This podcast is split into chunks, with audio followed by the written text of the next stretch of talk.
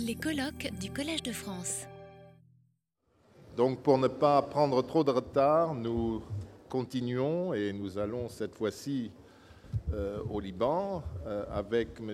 Toby Zakia qui nous parlera, on l'a déjà euh, mentionné, sur les renans à Amchit. Merci. Bonjour.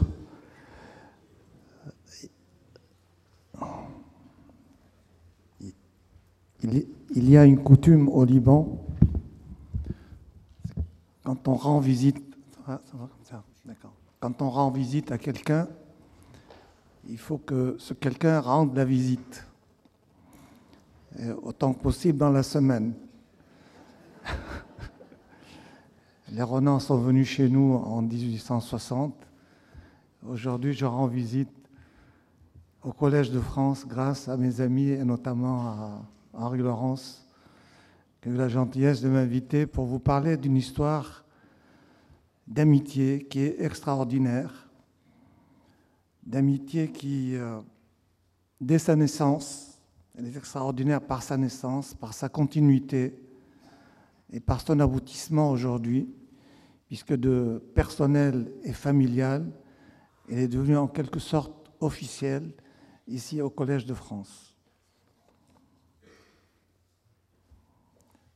Mon exposé va peut-être à l'encontre de certains écrits qui ont un peu divagué, soit par des explications, soit par manque d'observation, que je vais corriger au fur et à mesure concernant Renan et sa famille quand ils étaient au Liban. En réalité, ce n'est pas le Liban d'aujourd'hui, c'est le mont Liban. Quand Ernest Renan est venu avec Henriette et Cornélie en 1860. C'était le mont Liban, c'est-à-dire une partie du Liban qui était à l'époque druze et maronite, qui entourait Beyrouth. Beyrouth ne faisait pas partie du Liban, c'était une wilaya turque. Donc c'est un peu le, le Liban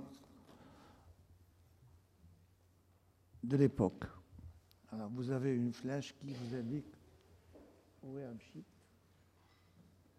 Elle est, elle est à 40 km de Beyrouth, à 2 km de Byblos. Elle est sur une colline entourée de deux vallons avec beaucoup de verdure et notamment de fruits, d'arbres fruitiers, du mûrier, des figuiers, des oliviers, des grenadiers et surtout des palmiers. C'est exceptionnel dans cette région d'avoir des palmiers. Ceci est dû au fait que les notables d'Amchit, dont je vais parler, faisaient du commerce avec l'Irak et recevaient des cajots de dattes. Et les palmiers sont, viennent de l'endroit où on jetait les ordures. Ils ont donné, donné des dattes. Et Henriette dit ces dates sont mangeables, effectivement, on continue à les manger actuellement. Mais il y a quelqu'un qui n'a pas vu ces datiers, c'est Maurice Barrès, puisqu'il a traité Ernest Renan de sacré menteur, puisqu'il parle sous les palmiers d'Amchit. Et ces palmiers existent depuis l'époque, mais il ne les a pas vus.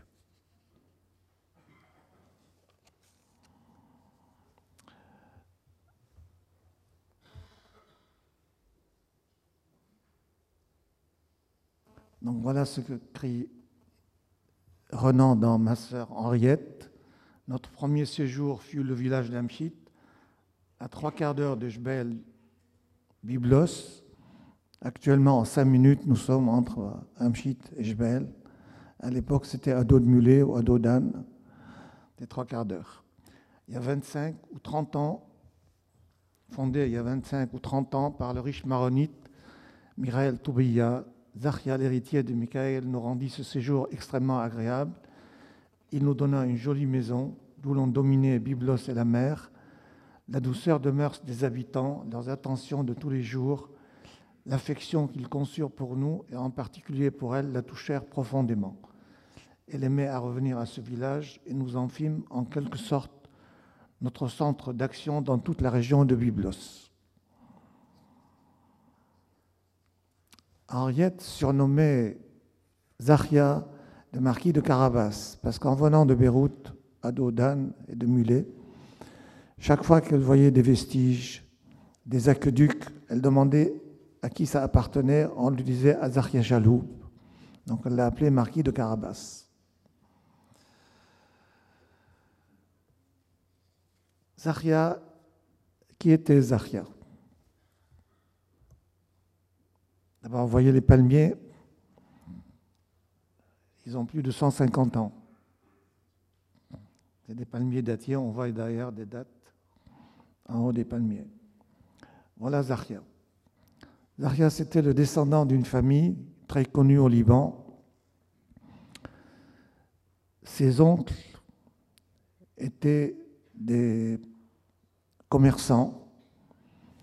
Ils étaient également des médiateurs au Liban et avec les officiels ottomans.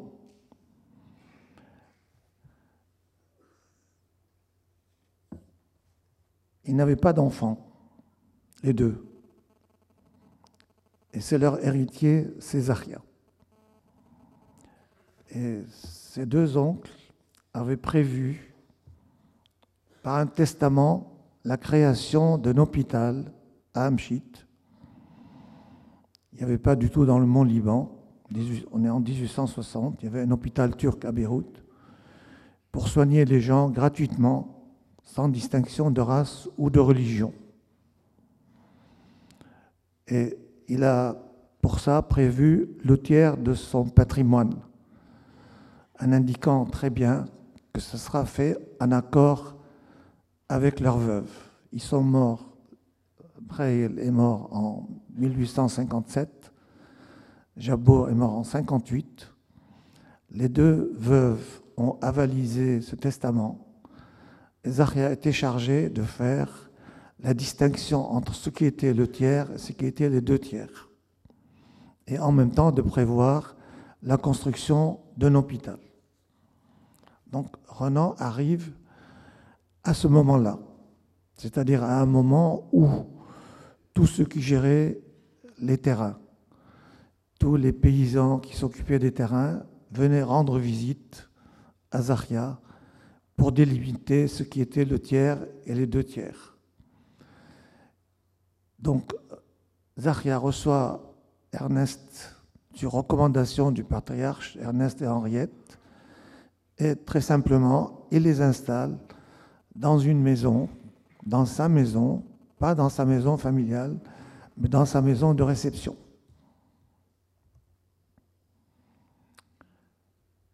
Voilà Zachia avec sa femme. On remarquerait qu'elle a euh, la tête, elle est coiffée. Et vous verrez qu'Henriette aussi a une coiffe. C'était l'époque où les femmes portaient des coiffes. Alors sa femme Myriam, Zachia avait 51 ans au moment où Renan est arrivé à Amchit. Je n'ai pas la date de naissance de mon aïeul, euh, parce que dans les arbres généalogiques libanais, on ne met pas la date de naissance des femmes, on met la date de leur mort. Donc elle est décédée en 1884. Et est décédé en 1892, la même année que Renan. Alors voilà cet hôpital qui a été construit. En réalité, c'est un hôtel-dieu. C'est le seul en Orient qui a cette forme. Sur les conseils d'un médecin français qui venait de Montpellier, qui s'appelait Henri Barthélemy Clos.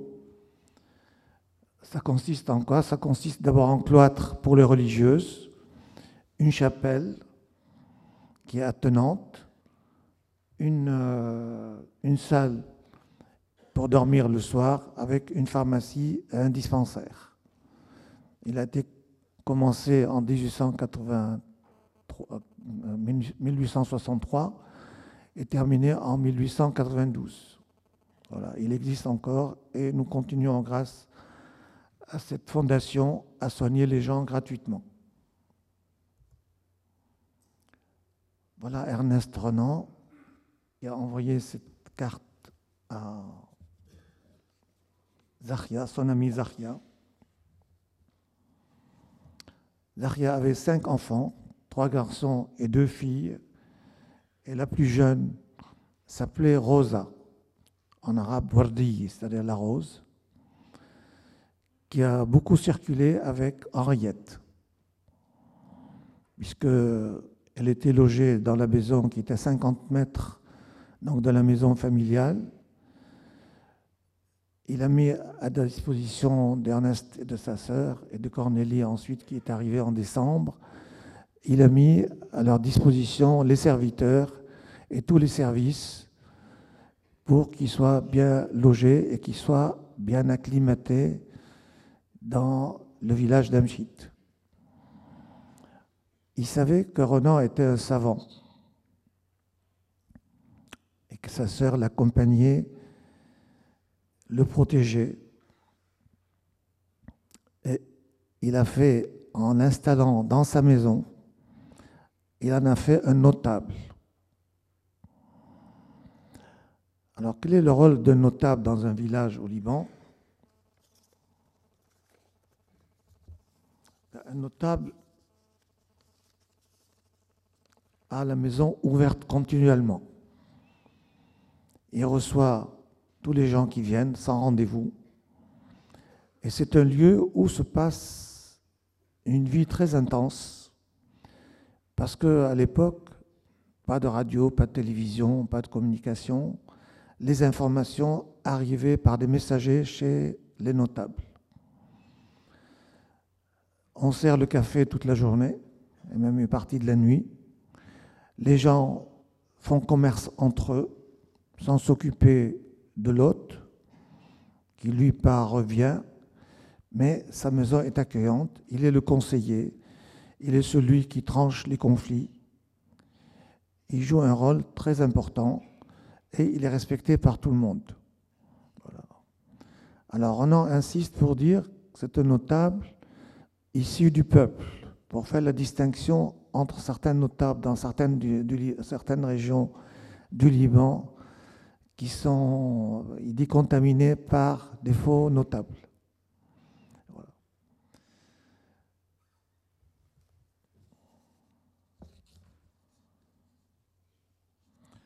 Alors, une, une, question à une, pardon, une réponse à une question que vous ne vous posez pas, c'est que Zahia, qui est un prénom, puisque Zahia Jaloub Kaleb, a donné le nom à la famille. Donc au moment où on a enregistré les noms de famille, notre branche a choisi le nom de nos Zahia parce qu'il a réalisé cette euh, fondation et d'où on porte son nom, Zahia. Mon père porte le prénom de son grand-père, s'appelle Zahia, mais c'est devenu un nom. C'est fréquent au Liban. C'est comme les gens qui ont dans la famille un prêtre Khouri, il porte le nom de Khouri sans qu'il y ait une parenté entre les différentes familles Khouri.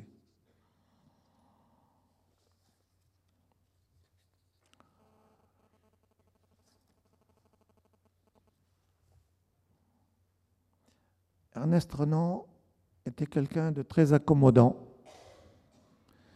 Il était tout pris par son rêve, visiter la Palestine et écrire l'histoire du christianisme. Sa sœur qui était avec lui était très protectrice, elle l'aidait, elle le surveillait. Et c'est une façon qui a été appréciée à Amchit parce qu'ils se sont retrouvés comme si c'était une famille, comme certaines familles orientales, que la femme est le complémentaire de l'homme et non pas la concurrente dans l'égalité. C'est une approche un peu différente de celle qu'on a en Occident.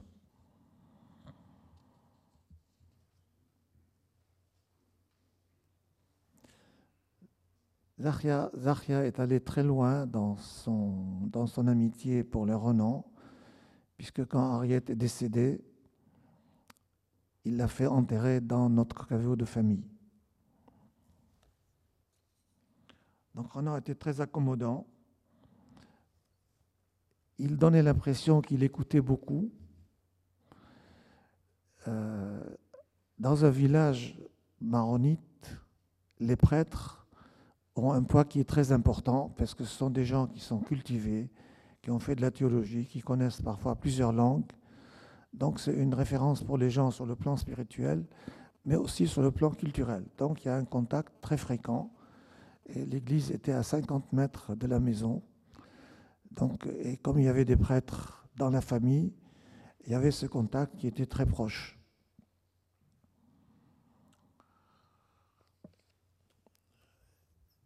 Pour les Libanais, en tout cas pour la région, Renan paraissait comme un magicien.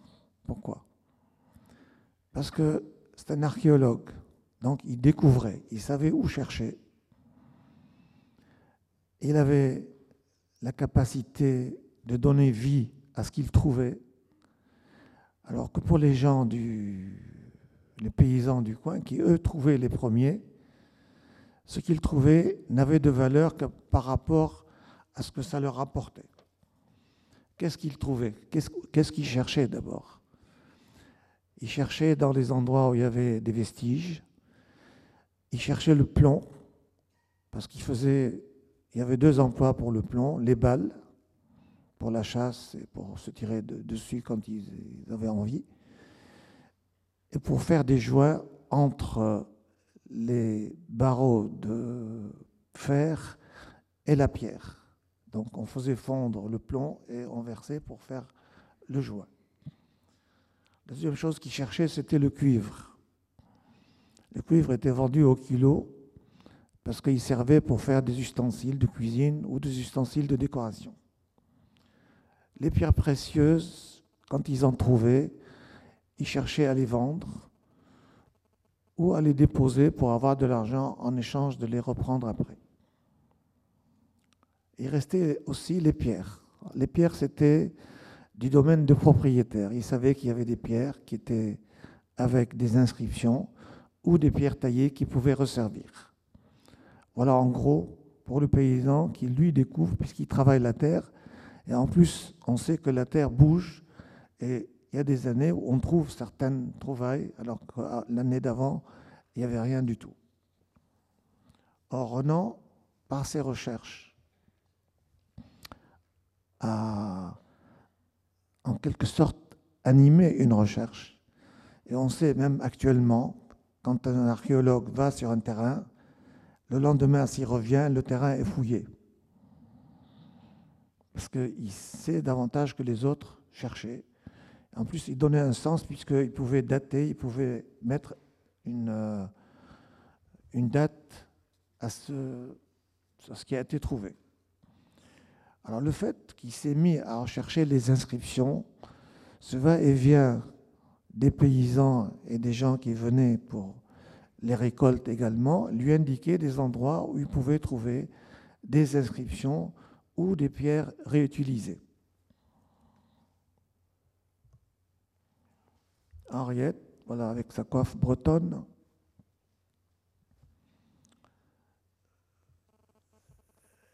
elle a gardé l'habitude à Amchit de s'occuper des enfants. Donc les enfants venaient lui faire des cadeaux. Les mères étaient contentes de voir une femme qui s'occupait des enfants. L'enfant au Liban n'est pas du tout comme en Europe. Il est un investissement. Donc il faut s'occuper de l'enfant pour qu'il soit un investissement pour la famille. En Europe, on l'éduque pour qu'il devienne autonome. Ce n'est pas le cas en Orient. Donc le lien entre Henriette et les familles, c'était les enfants. Elle paraissait comme une religieuse, surtout quand elle était à côté de Cornélie. Mais les gens l'aimaient beaucoup. Elle fréquentait les amis de la famille. Elle n'accompagnait pas toujours Renan sur le champ de fouilles, mais elle travailler sur ce que Renan avait rédigé.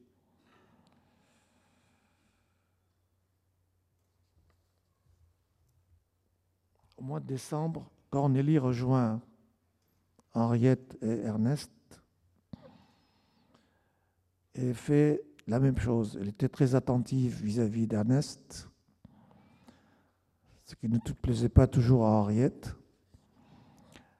Elle les a accompagnés partout ils ont circulé au Liban. Ils ont fait des kilomètres et des kilomètres à cheval ou à dos de mulet.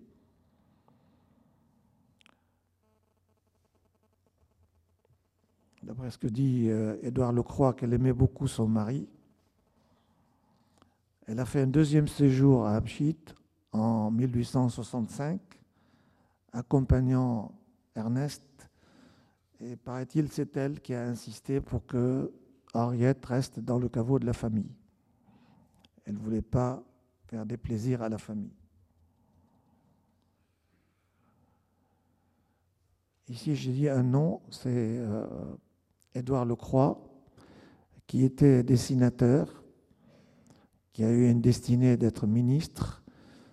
Il était caractériel et il est renom. Il n'a pas du tout aimé la famille. Pourquoi? Parce que la famille ne l'a pas logé. Et la famille ne l'a pas logé. Pourquoi? Parce qu'il avait un chien qu'il avait appelé Maroun.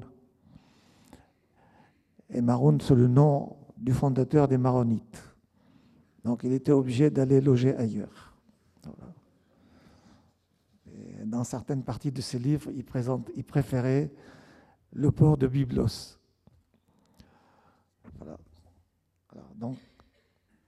Voilà la maison que Zachia habitait, donc sa maison familiale.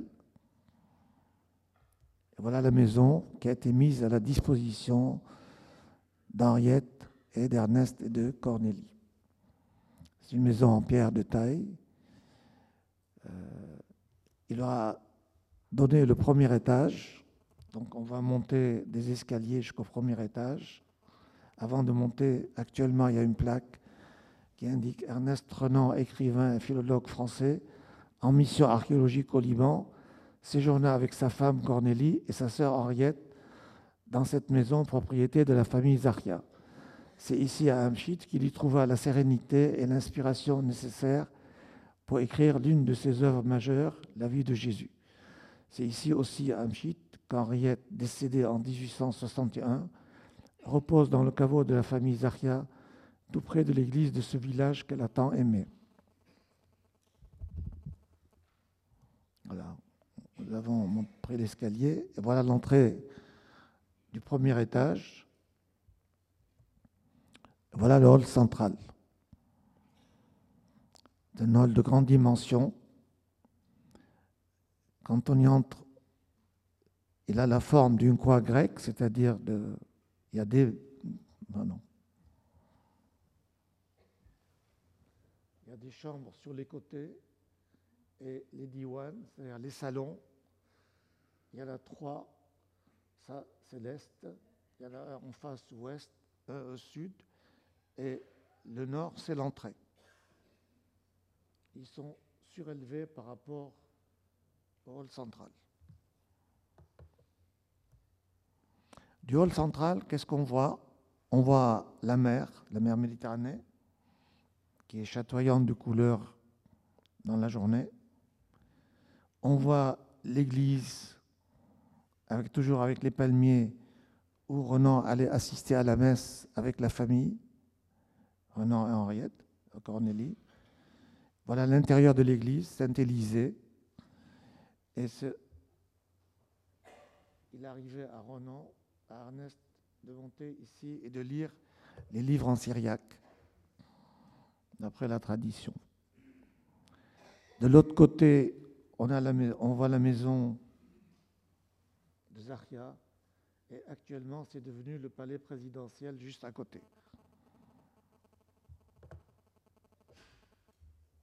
On revient dans le salon et vous voyez que les, lumières euh, du salon changent suivant la journée. Là, c'est en fin de journée. C'est une vision du salon, du hall central. Alors, une autre vision. Et voilà la chambre d'Henriette. C'est au sud-est de sud-est de la maison.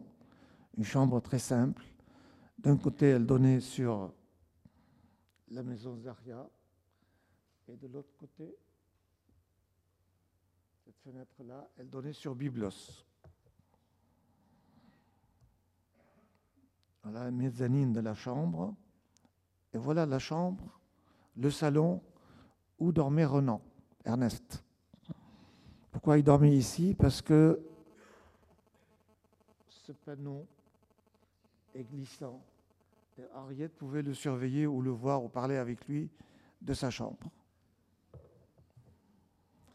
Quand Cornélie est arrivé, il a changé de, de lieu. Et voilà la chambre de Ernest et de Cornélie. Donc c'est la chambre en face. Ça, c'est une vue de la chambre où ils ont été installés tous les deux quand ils ont fait leur accès de paludisme. Alors, une remarque simplement, c'est que euh, il n'y avait pas de lit. Les Libanais ne couchaient pas sur des lits. Ernest et Henriette avaient apporté leur lit avec eux. Et quand ils ont écrit à Marcelin Berthelot qui voulait venir au Liban, il lui disait apportez votre lit avec vous. Donc sur des matelas par terre. Voilà dans le registre de Zaria ce qu'il a écrit quand Henriette est décédée. Je vais vous le traduire, je ne vous le dirai pas en arabe. Alors vous remarquez d'abord qu'il y a deux dates. Il y a une date en haut et une date en bas. La première, c'est la date en fonction de l'égir, c'est-à-dire la date orientale. Et la deuxième date, c'est la date occidentale. Donc il a mis les correspondants des deux. C'est comme ça qu'il faisait. Donc le 24, le 24 septembre 1861, mourut Rose. Il l'avait baptisée Rose comme sa fille. Sœur de M. Renan, français habitant Paris, et membre du Collège des savants. Voilà comment il appelait le Collège de France. Collège des savants. Nous l'avons enterré dans notre caveau. Nous avons signalé cela par trois traits de scie sur sa... Au-dessus de la tête, dans sa... sa... Ah, je perds la... non, non. comment s'appelle le.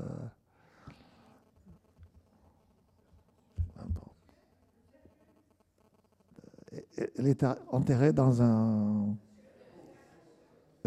Donc, ils ont signalé par, sur le bois trois traits au niveau de la tête pour se reconnaître que c'est celui d'Henriette.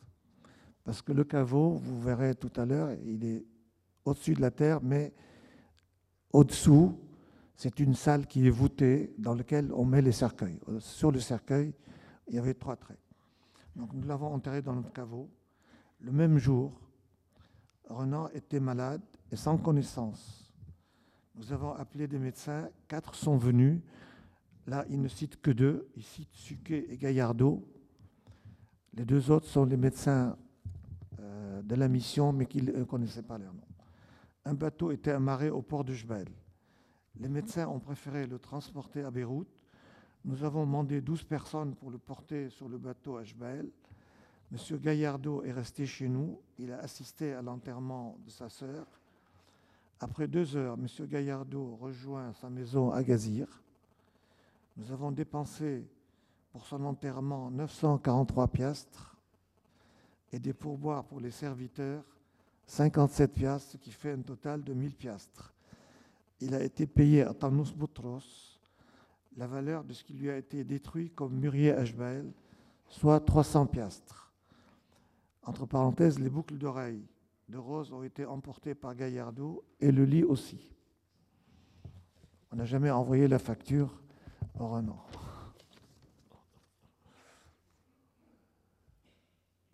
Alors voilà le caveau de la famille il y a un conseiller d'État qui est venu au Liban. Il a dit qu'il avait vu le caveau, mais il n'y avait pas de chêne. vous voyez, le chêne, il est à l'intérieur du caveau. on voit le chêne qui déborde. Voilà donc, dans ce caveau sont enterrés des membres de la famille, et c'est en dessous qu'il y a cercueils. En 1925, 24-25, est arrivé le général Sarai, qui était le haut commissaire au Levant de la France, pour mettre une plaque, parce qu'il n'y avait aucune plaque sur la tombe, pour mettre une plaque indiquant que c'est la tombe d'Henriette Renan. En 1965, l'ambassadeur Louis Falaise a demandé à mes parents s'ils acceptaient de mettre l'épitaphe que Renan avait rédigée pour sa sœur. La famille avait accepté et il est venu lui-même mettre cette plaque et mettre en même temps une plaque dessous pour dire que c'est lui qui a mis l'épitaphe.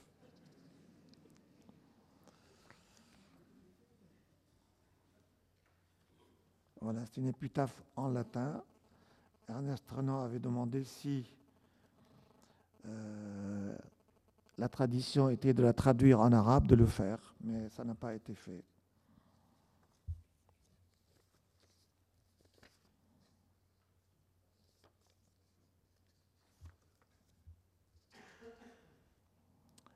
Alors, l'acte de décès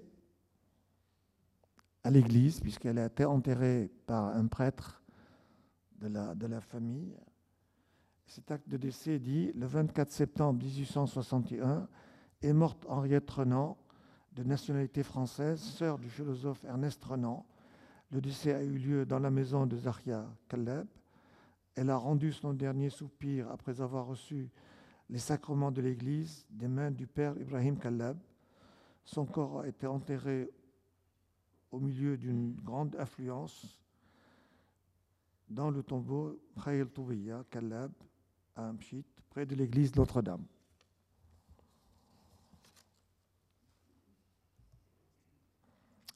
nous avons eu des visiteurs en 1938. Ernest Renan, euh, pardon, Édouard Herriot, président de la Chambre des députés, est venu exprès à Amchit. Il voulait voir deux choses. D'une part, la chambre de Renan et monter sur la terrasse, parce que c'est là qu'ils passaient des soirées en admirant les étoiles, en faisant des réflexions sur leurs travaux.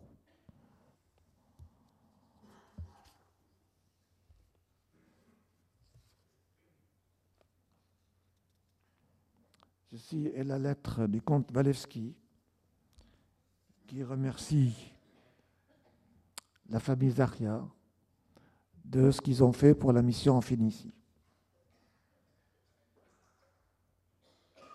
Voilà une lettre d'Ernest Renan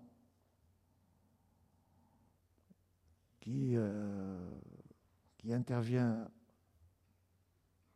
parce que la tombe, les voisins ont demandé à ce qu'elle soit démolie, sous prétexte qu'il y avait une athée qui était dans une tombe chrétienne. Ils ont écrit au sultan. Les Turcs ont envoyé voir si la tombe était suivant les normes d'hygiène. Ils ont constaté que oui. Ensuite, ils sont adressés au patriarche. Et le patriarche qui a été contacté par, qui a contacté mon, mon grand-père, mon arrière-grand-père, il lui a dit il y a une Française qui est athée, qui a été enterrée dans une tombe chrétienne. Il lui a dit c'est D'abord, elle est bretonne, elle est baptisée, elle est enterrée chrétiennement. C'est notre fille, elle reste dans cette tombe, c'est notre tombe familiale. Alors, dans cette lettre, Ernest dit Mon adresse ordinaire, Collège de France. Donc, je rends la visite aujourd'hui. Ensuite, Édouard Herriot a passé pour signer les registres à la maison, donc Édouard Herriot, euh, avec sa femme et avec De Martel, qui était le haut commissaire à l'époque au Liban. la signature de Mendes France en 40. La signature de René Maheu, directeur de l'UNESCO. Claude Revaud d'Allonne, c'est un parent de Renan un parent par alliance.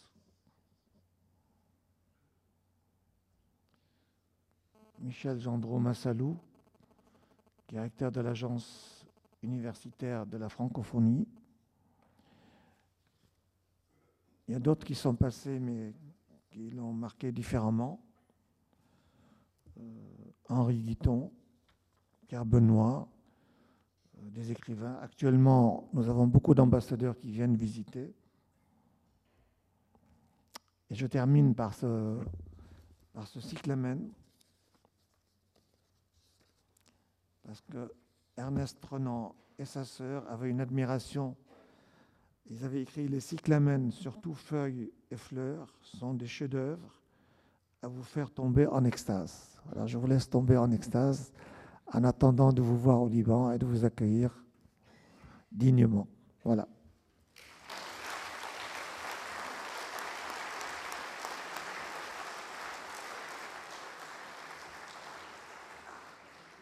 Merci beaucoup, monsieur.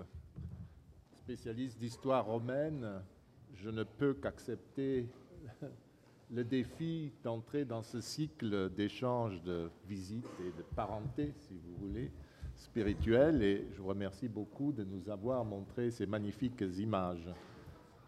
Il y a peut-être des questions sur cela?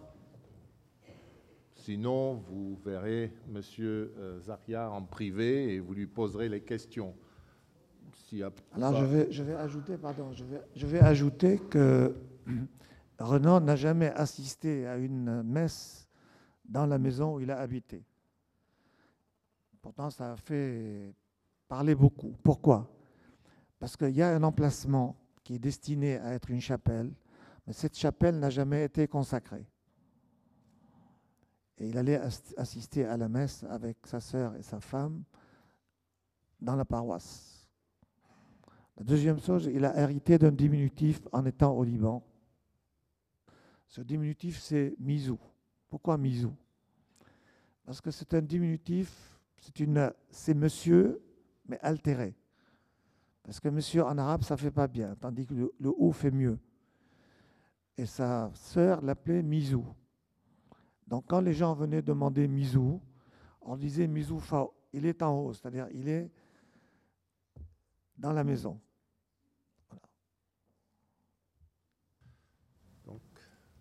Oui. Oui. Je remercie particulièrement M. Zaria de son intervention et euh, je lui rappelle ce qu'il sait déjà parce que nous nous sommes rencontrés qu'en 2007, euh, sept euh, renaniens de Tréguier, le pays natal de Renan, ont été reçus au Liban, ont vu votre maison, la tombe, etc., ont été bouleversés d'émotion en voyant cette maison, en entendant tout ce que nous savions en pensant en particulier aussi à ce retour de Renan et Cornélie quand ils sont revenus voir la tombe d'Henriette et qu'ils ont attendu que les trois coups soient donnés justement au cercueil pour qu'ils puissent entrer dans le tombeau. Euh, voilà. Je rappellerai aussi euh, que euh, quand nous avons été reçus à Byblos, nous avons été accueillis par un père mariste qui nous a dit cette phrase magnifique. À la différence des autres écrivains français qui sont venus au Liban, et des autres Français qui ont marqué le Liban, Renan, lui, est dans la conscience des Libanais, à tel point qu'en 2007, vous avez inauguré, euh, à 20 km de Beyrouth, à Razir, une statue en l'honneur de Renan. C'est quand même exceptionnel de voir que le Liban se souvienne à ce point de Renan, et euh, c'est avec beaucoup d'émotion que j'ai entendu votre communication. Merci, M. Zakia. Je, dois dire qu'on a été boudé pendant un certain temps après la publication de la vie de Jésus. C'est pour ça que le patriarcat a réagi.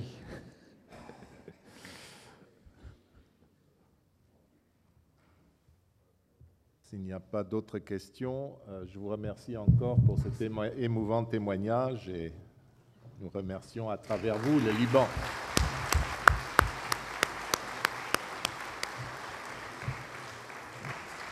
J'appelle pour prendre la suite euh, Madame Céline euh, Surprenant, euh, Université du Sussex, qui nous parlera de choses plus austères. Renan, administrateur du Collège de France.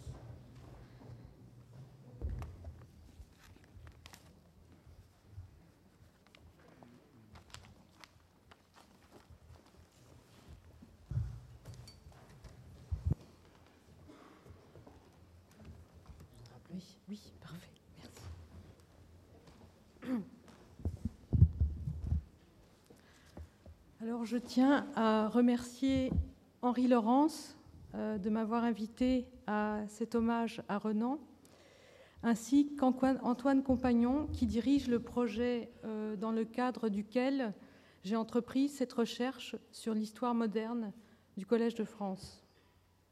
Et à l'écran, une photographie du salon de Renan au Collège de France, euh, dont je reparlerai dans la suite de mon exposé.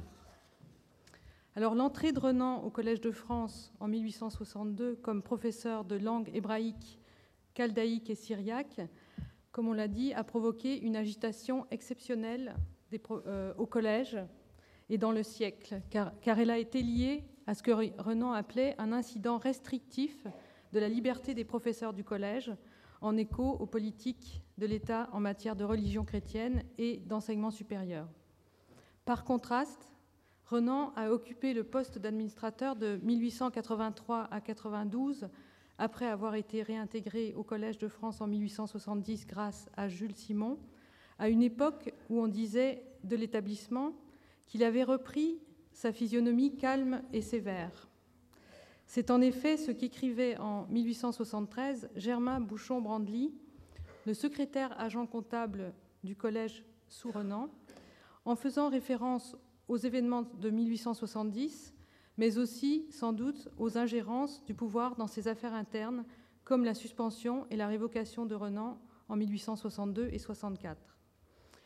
À en juger par les documents d'archives relatifs à la direction du collège par Renan, il ne semble pas que le passage du savant et écrivain dans ce poste ait provoqué de remous particuliers ni de scandale. Et comme la bonne marche du collège était à ses yeux celle de la science même, comme le disait Louis Avette, professeur de philologie latine sous Renan, il avait pour l'institution, encore Louis Avette, un dévouement sans borne et en a été le chef qui guide, qui oriente et qui inspire. Pour connaître les événements qui ont marqué l'organisation interne du collège à l'époque où la glorieuse maison est devenue le cadre de toute la vie de Renan, nous disposons entre autres des procès-verbaux des trois ou quatre réunions annuelles de l'Assemblée des professeurs, de la correspondance et des rapports et divers euh, documents officiels qui y sont annexés. On peut aussi se reporter aux nombreux textes et allocutions de Renan sur le collège dont l'objet était pour lui, selon lui, la création de la science. Des textes qu'il a publiés et prononcés comme professeur et comme administrateur, mais aussi en tant que membre de sociétés savantes et membre du Conseil supérieur de l'instruction publique. Dans le dossier Renan au collège, on trouve aussi les 44 lettres que Renan a adressées à Bouchon-Brandly à partir du mois de mars 1884 au mois d'août 1892, lorsqu'il était en vacances, surtout en Bretagne. Elles fournissent une chronique soutenue des problèmes auxquels l'administrateur a eu à faire face, et dans ces lettres se juxtaposent des préceptes sur la science et sur le collège, des échos des nominations et de la gestion des salles et des laboratoires, ainsi que des directives sur l'entretien de la maison purement pratique. C'est à travers ces ordres de réalité hétérogènes, propres à l'histoire du Collège de France à la fin du XIXe siècle, que je chercherai à faire entendre la parole de Renan, administrateur du Collège de France. À cette étape de la recherche, il s'agira de présenter une matière brute, plutôt qu'une histoire, tout en nous interrogeant sur ce que Renan a pu et pourrait y apporter. Donc, quel est le statut réglementaire de l'administrateur? Depuis la première rédaction du règlement en 1799, les statuts du Collège de France ont été amendés sous la Deuxième Restauration en 1829, sous le Second Empire en 1857 et sous la Troisième République en 1873 et en 1911 pour nous limiter au XIXe siècle et XXe siècle. La réforme du règlement de 1873 visait à rétablir le décret de 1828 en ce qui concerne, entre autres, la nomination des professeurs. Il fallait enlever au ministre de l'Instruction publique, qui avait la tutelle de l'institution, le pouvoir d'interdire les enseignements sans l'accord de l'Assemblée, comme cela avait été le cas pour Renan.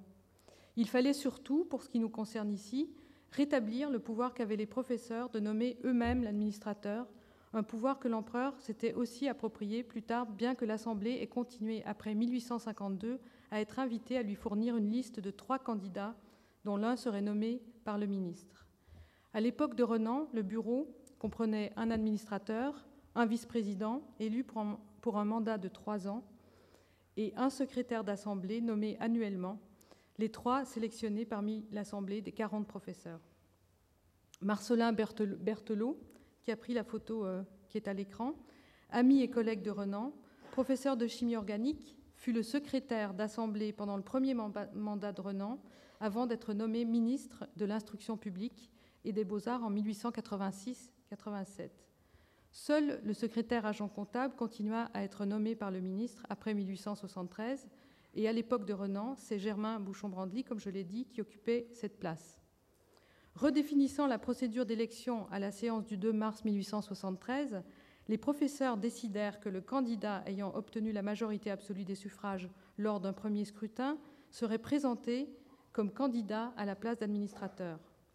Louis Lefebvre-Ginot, professeur de mécanique puis de physique expérimentale, fut le premier à exercer de 1800 à 1823 la fonction d'administrateur, les affaires intérieures du collège ayant été autrefois administrées par un syndic et un inspecteur. Euh, un inspecteur. Donc, selon l'article du règlement, l'administrateur préside l'assemblée des professeurs et, s'il le juge convenable, toutes les commissions euh, toutes les commissions dont il est membre de droit. Il correspond seul avec le ministre et veille au bon ordre des cours et à la régularité des différents services. Il a sous ses ordres un secrétaire agent comptable nommé par le ministre et spécialement chargé de l'expédition de la correspondance administrative, de la comptabilité, de la garde des archives et de la bibliothèque. Or, les statuts seuls ne suffisent pas pour déchiffrer l'ensemble des démarches poursuivies par l'Assemblée. Il y a aussi les traditions du collège, qui sont omniprésentes dans les discussions de l'Assemblée.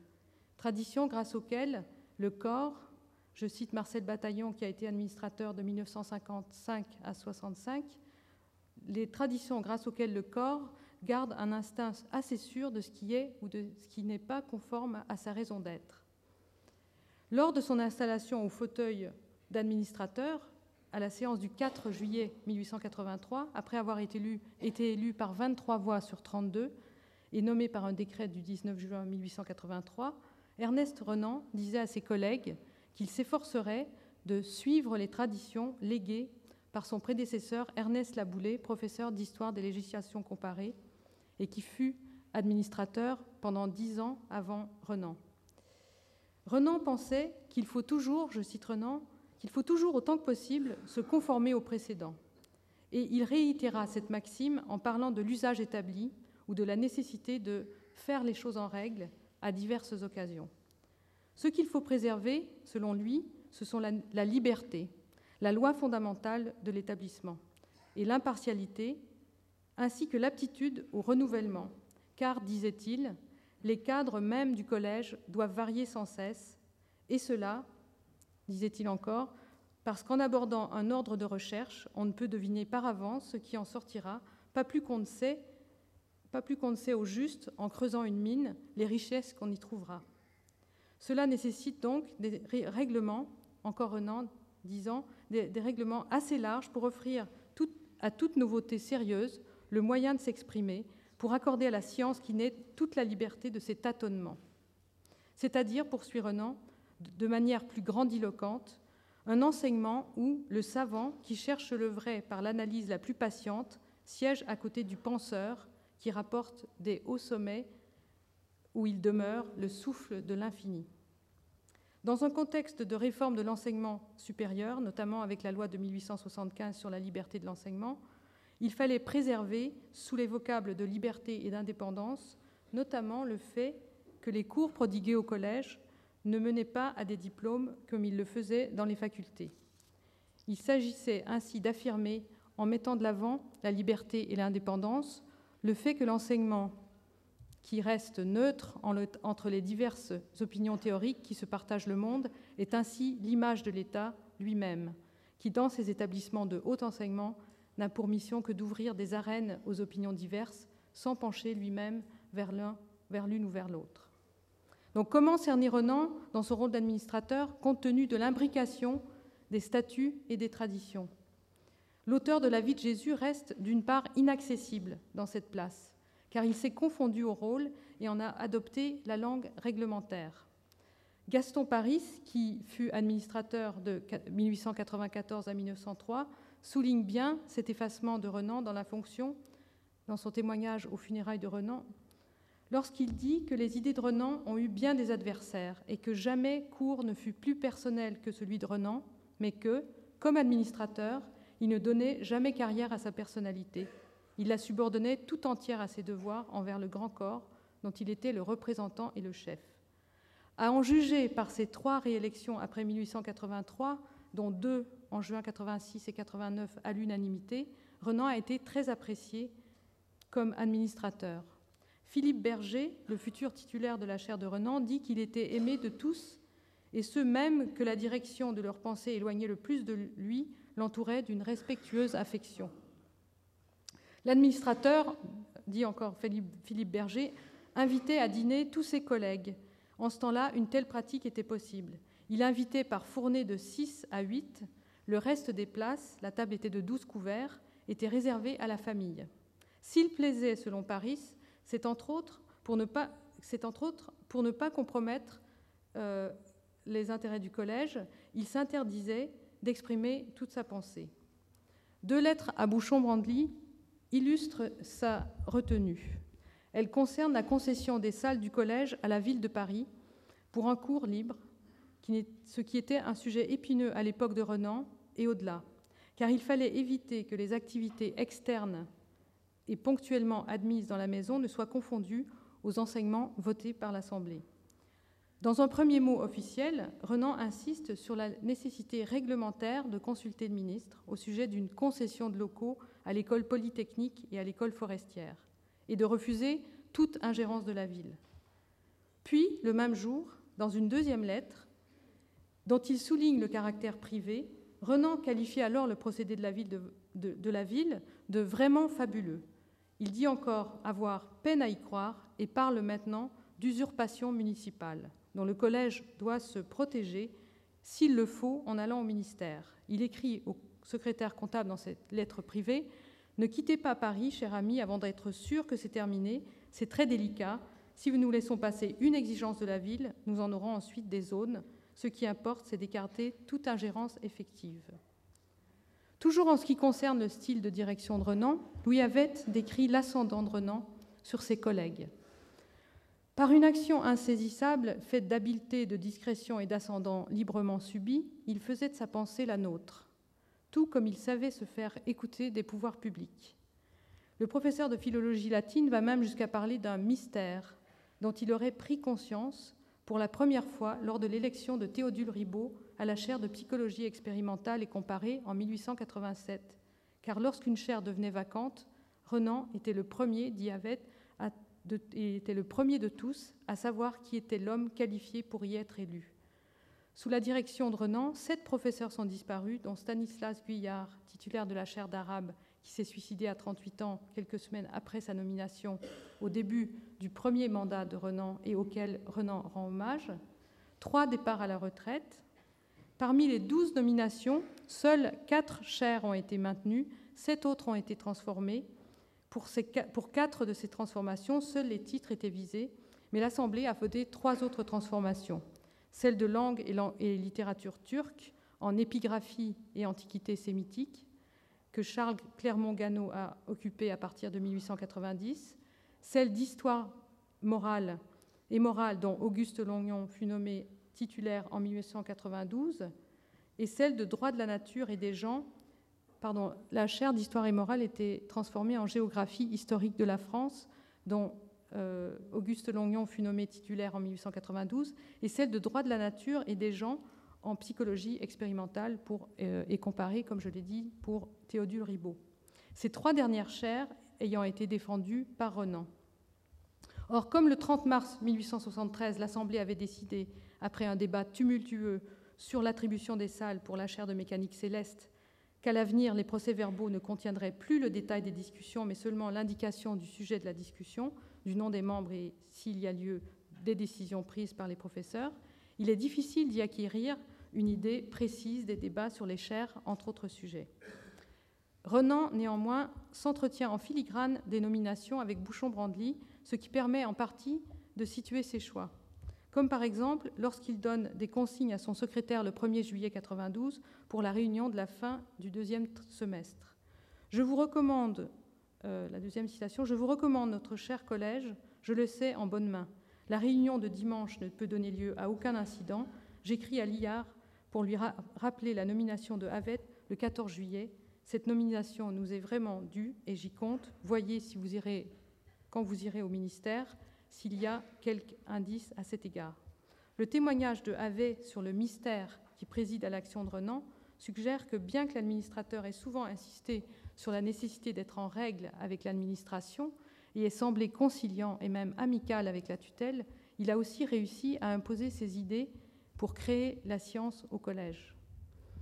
La défense de l'établissement face à l'Assemblée, le ministre, au ministre et au public que l'administrateur doit assurer est mise en évidence lorsque l'on se tourne ici brièvement vers la création de la chaire d'histoire générale des sciences dont Pierre Lafitte, le chef des positivistes, fut nommé titulaire. Et c'est à la fin du troisième mandat de Renan par un décret du 30 janvier 1892, juste avant qu'il ne soit réélu pour un quatrième mandat, qu'est instituée cette chaire. Sa création suscita un débat au Sénat en mars 1892, en préparation duquel le ministre consulta Renan, qui fut amené à réitérer le principe d'impartialité des enseignements au collège. Léon Bourgeois lut la lettre de Renan au Sénat après l'interpellation de Fresneau, qui s'opposait à la nomination car, entre autres objections, il considérait que le positivisme était une nouvelle religion qui ne devait pas être enseignée aux frais de la nation. Reprenant les idées de Renan, le ministre de l'Instruction publique insista sur le fait que le Collège de France est, dit-il, une des places de sûreté de la liberté intellectuelle. Hormis la dispute qu'elle provoqua, dispute que je n'ai pas le temps de détailler ici, cette nomination attira l'attention à la fin du XIXe siècle sur le problème de la création par décret et fut l'une euh, d'une série de chaires et de cours complémentaires votées à l'extérieur de l'Assemblée, souvent liées aux gouvernements coloniaux. À partir de cette date, ces créations seront l'objet de discussions animées au sein de l'Assemblée, surtout lors du remaniement du règlement de 1911. En résumé, il fallait éviter que des considérations extérieures à la science ne dictent le sujet des enseignements. Le livre de jubilaire de 1930 prend acte de cette transformation et décrit ces créations comme de rares concessions et des exceptions comme il s'en rencontre partout. Renan ne commente pas la nomination de Lafitte dans les lettres à Bouchon-Brandly, pour se limiter à cette chronique que j'ai citée plus haut. On y trouve par ailleurs une diversité de sujets plus ou moins grave, selon le mot de Renan, et pour un regard extérieur, plus ou moins pittoresque. Il y, a, il y a en plus de la question centrale des chaires, des budgets, de la question des budgets, de l'approvisionnement en eau des laboratoires, de la cession des terrains, de l'entretien des abords du collège, des histoires de vol dans les laboratoires, notamment en juillet 87. Renan et le secrétaire comptable soupçonnent d'abord un homme qu'ils appellent le besogneux par sa faute, puis le rédacteur d'un journal de micrographie, qui avait, disent-ils, une attitude désinvolte frappante. Renan se demande quelle idée a guidé le choix du voleur et s'il y a dans le choix des objets volés un discernement scientifique quelconque. Quoi qu'il en soit, nous avons, dit Renan, le loup dans la bergerie et il faut s'assurer que le collège soit mieux gardé. En plus des discussions sur le prix Saint-Tour, qui débutèrent en 1888, et des frais de notaire qui y étaient liés, c'est au cours du premier mandat de Renan, le 13 juillet 86, que le prix PECO est institué et accordé à la première lauréate, Lyuba Bortniker, jeune mathématicienne née en Ukraine en 1860, qui fut la première femme reçue à l'agrégation masculine de mathématiques. Le prix fut institué par l'Assemblée suite aux donations successives des membres de la famille Péco en l'honneur du jeune mathématicien Claude-Antoine Pécaud, élève exceptionnel de Joseph Bertrand, et mort à 20 ans. Bien que les professeurs aient été honorés de la libéralité des donateurs, le leg PECO soulève, des questions juridiques et budgétaires. Qui paiera les honoraires du notaire lors des donations successives? Dans un article du journal des débats du 28 novembre 1985, Renan rend hommage au jeune PECO et à la générosité de la famille envers le collège. Dans sa correspondance privée à Bouchon-Brandly, cependant, Renan souligne que mademoiselle cite, ne paraît pas disposée à jouir bien longtemps de la faveur qui lui a été accordée. Par un excès de délicatesse, elle craint de ne pas remplir suffisamment les conditions de la fondation. Sans donner de détails, Loubia Bortnicker, souffrant de surmenage, fut internée en 1899. Renan insiste surtout sur le fait que le budget du collège, dit-il, ne peut être grevé d'un centime pour une fondation qui doit se suffire entièrement à elle-même. Neuf ans s'écoulent entre la première séance tenue le 4 juillet 1883 et la dernière séance que Renan présida avec M. Louis Havet comme secrétaire d'Assemblée le 28 avril 1892. Il a ensuite l'Assemblée, lors de, cette dernière réunion, l'Assemblée renouvelle pour la quatrième fois le mandat de Renan, d'administrateur de Renan.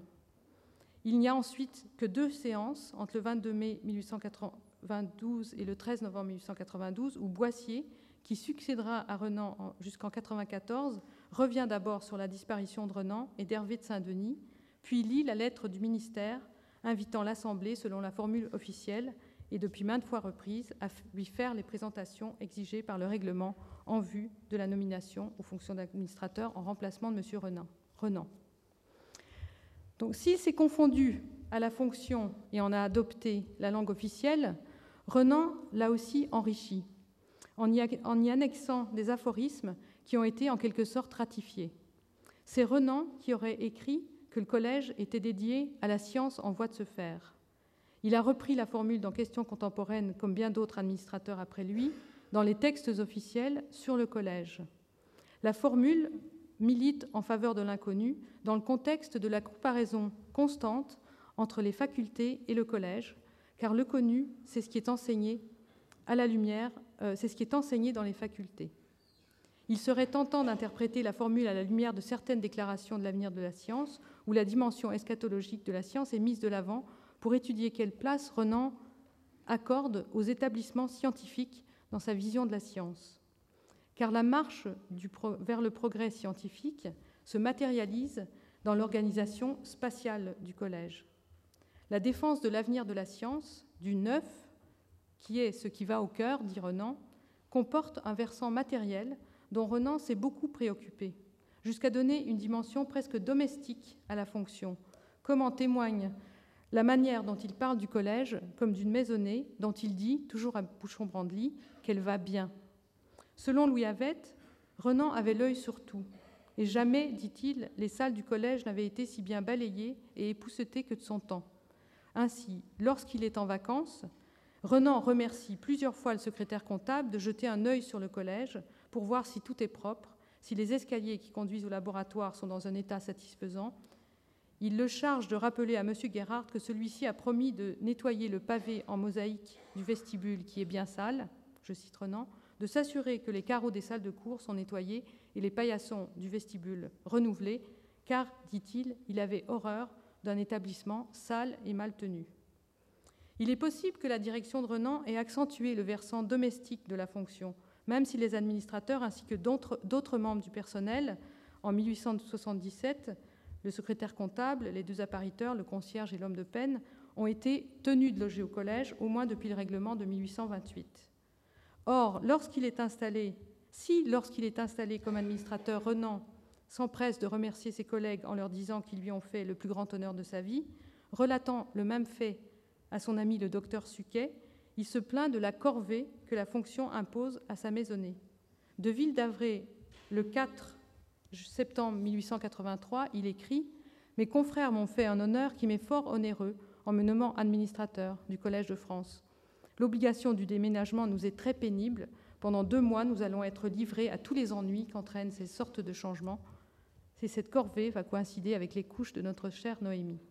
Certes, on avait travaillé à rendre ce chétif appartement plus habitable, dit-il, comme Renan remercie un destinataire non identifié, On devine qu'il s'agit de la répartition des pièces entre les divers appartements dont un état des bâtiments, du mobilier, de la bibliothèque et des collections nous donne une idée. Donc je vous montre euh, la composition du logement de l'administrateur.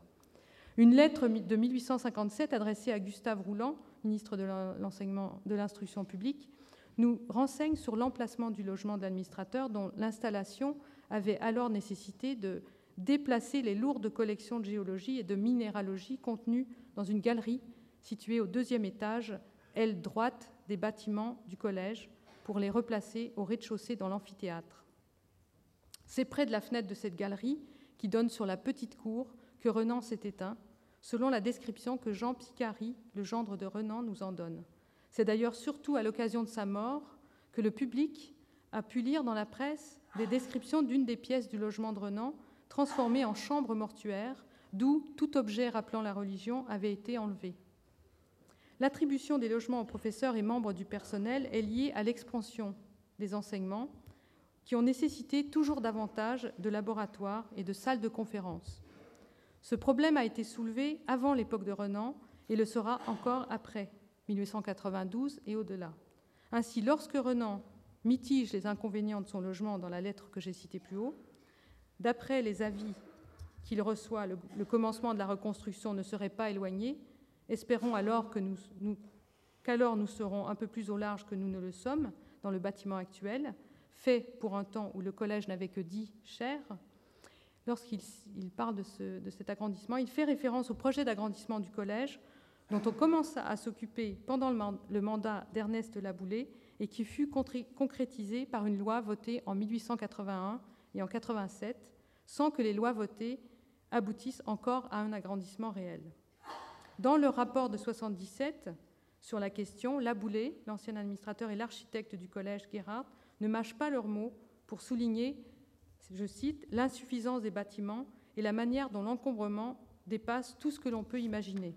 Gerhardt fournit un rapport expressif de l'état des laboratoires, dont celui de Claude Bernard, qui est situé dans une cave dont on ne ferait même pas un bûcher. Il parle aussi des décorations mesquines et défraîchies des amphithéâtres, qui risquent de transformer, je cite, une séance au Collège de France en une véritable fatigue pour les dames françaises et étrangères qui suivent en grand nombre certains cours, et ainsi de suite. La note retrouvée par Cornélie Renan, dans laquelle celui-ci dit n'avoir de toute sa vie jamais été aussi mal logé qu'au collège, prend tout son sens dans ce contexte. La science en voie de se faire va de pair avec les changements matériels et l'on constate toute la cohérence de la position de Renan en la matière, lorsqu'il affirme que Michelet applaudirait les recherches de M. Marais sur la marche et sur les phénomènes de mouvement volontaire en constatant qu'elles sont conduites dans le laboratoire qui a remplacé l'amphithéâtre dans lequel l'historien avait enseigné. La philologie a aussi droit à un cadre spécifique. Anticipant les idées de Claude Lévi-Strauss sur l'installation d'un laboratoire d'anthropologie sociale dans les années 60, les sciences philologiques, dit Renan, ont besoin, je cite, ont besoin de laboratoires gardis de nombreuses tables pour empêcher les travaux de se confondre, se prêtant à, à ces arrangements personnels de bibliothèque qui sont la moitié du travail scientifique. Car, dit-il, une des nécessités de l'érudition est un local vaste, commode, où l'on n'est à craindre ni les déménagements ni les dérangements. Renan va même jusqu'à imaginer ce que serait la science si le collège était comme une abbaye du temps de Saint Bernard, perdue au fond des bois.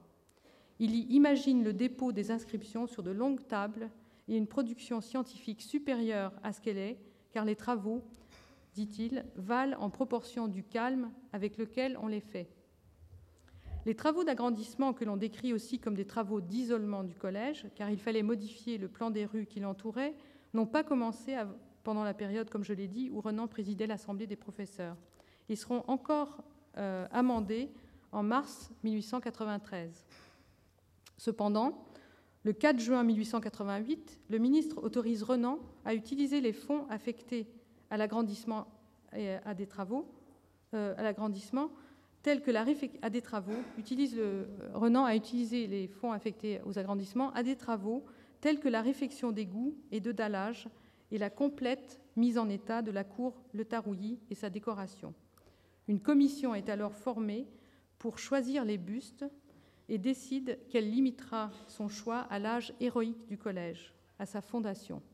Et l'administrateur, qui est membre de toutes les commissions, a certainement participé au choix des savants qui illustreraient le collège avant d'être lui-même immortalisé par un buste installé dans la salle des langues en 1895 à côté de celui d'Eugène Burnouf, réalisé par Eugène Guillaume et qui avait été inauguré en 1891.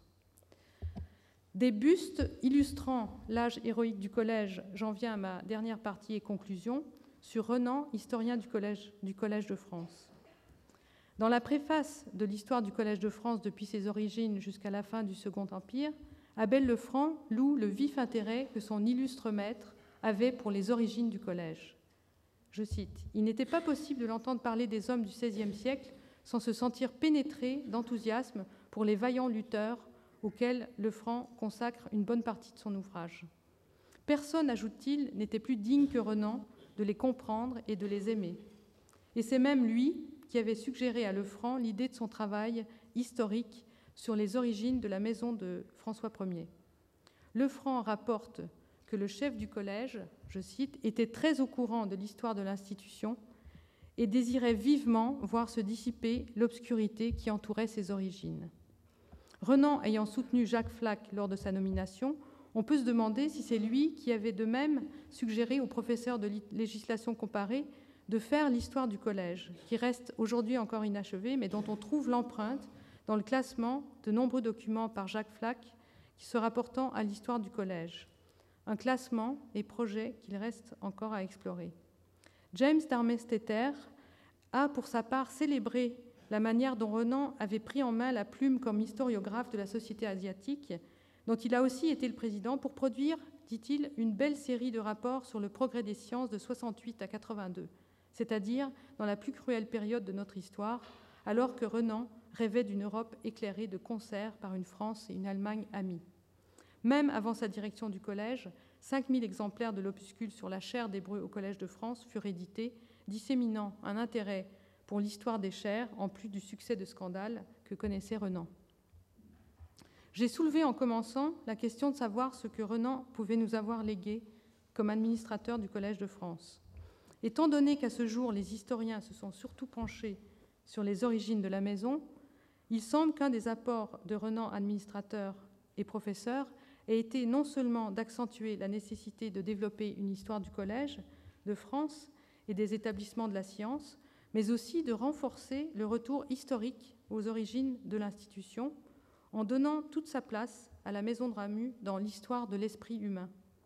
Si Renan disait que l'avenir transformerait la science d'aujourd'hui en un jeu d'enfant pour les adultes futurs et qu'il a reconnu toute l'importance des innovations matérielles qu'elle implique, il a néanmoins contribué à définir le caractère du collège à partir de son origine au moment où la maison était, comme dit la formule, bâtie en homme. Selon la conception dynamique de la science qu'il défendait, y compris de la science historique, peut-être est-il possible de dire qu'il nous lègue l'impératif de déplacer notre regard historien des origines de l'établissement, de son âge héroïque, vers l'époque moderne auquel les mandats de Renan appartiennent, mais qu'ils inaugurent aussi en quelque sorte. Et comme je l'ai suggéré, les ordres de réalité scientifique et matérielle, anciens et nouveaux, qui s'y entrecroisent de manière inédite sous l'œil de Renan, ne demandent qu'à être mieux connus. Et je termine par une photo, une autre photo prise par Marcelin Berthelot en 1890 du salon de Renan au Collège de France. Merci.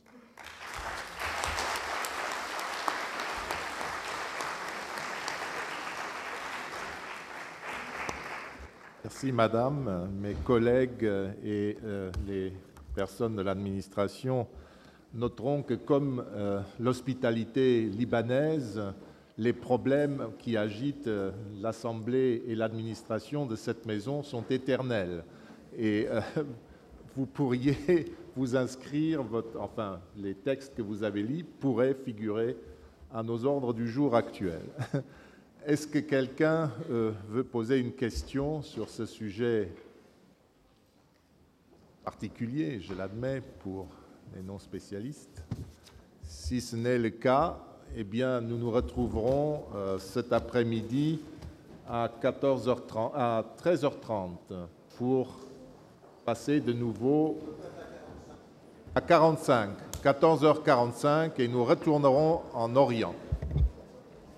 13h45. Retrouvez tous les contenus du Collège de France sur www.colège-2-france.fr.